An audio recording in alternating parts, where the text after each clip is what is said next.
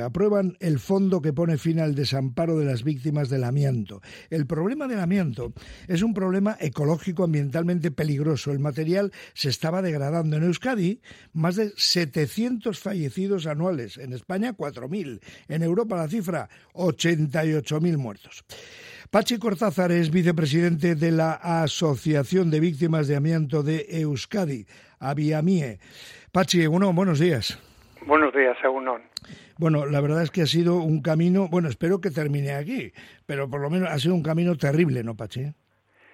Pues sí, sí. Eh, simplemente para conseguir el fondo de compensación 11 años de pelea.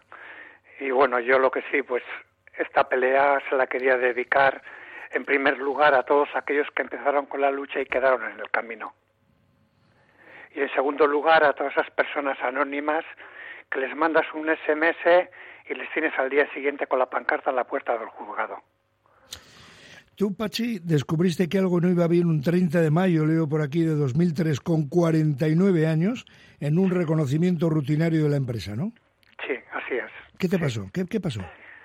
Pues el 30 de mayo tengo un, un mensaje en el contestador que pasé por la mutua a recoger las radiografías que tenía que ir al hospital voy con las radiografías al hospital y ni la mutua ni el hospital me dice que tenía relación con amianto, no me dicen nada.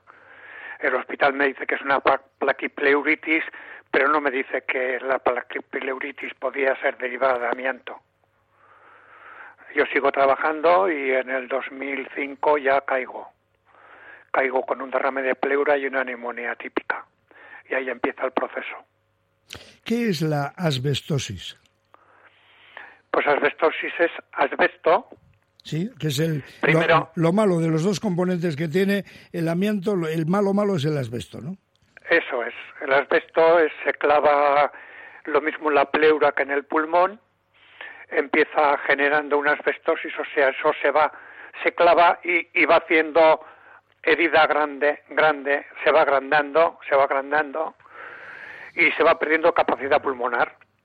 Qué barbaridad. ¿Y qué notas tú cada día cuando te levantas? ¿Qué vida haces? Pues yo lo primero, primero que hago es eh, caminar una hora. ¿Y bien? Bien, sí, es que lo tengo que hacer.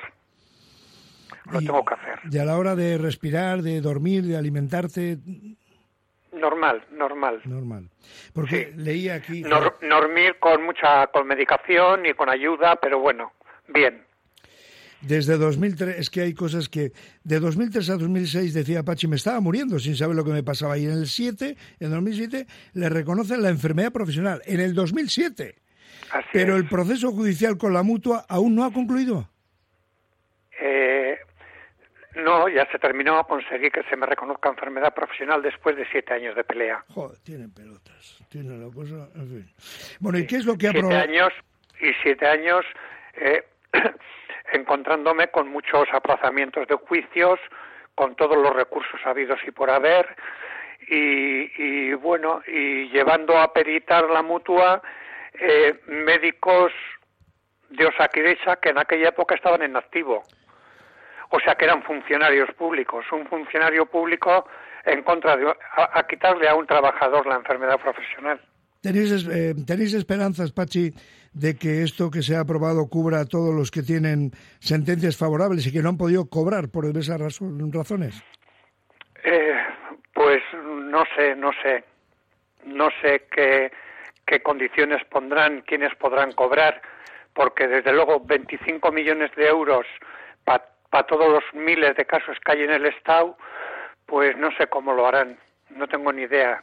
A ver que salga en el fondo de que salga en el BOE y cuando salga en el BUE, pues veremos las condiciones que ponen para cobrar. Claro, dice Osalan que hay 12.000 vascos que han podido estar en contacto con el fibrocemento, por ejemplo, según este listado que digo yo, ¿no? Entonces, da, la sensación... Bueno, esto se inició, eh, dicen, gracias a la Cámara Vasca con Bacarcho Tejería al frente hace 11 años y, bueno, por fin ha llegado y el Senado ha aprobado el fondo que pone fin al desamparo de las víctimas.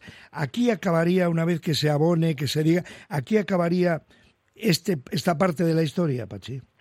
No, no, porque eh, los nuevos enfermos que vayan saliendo, si hay empresa, eh, van a coger más indemnización por la empresa que con lo que dé el fondo.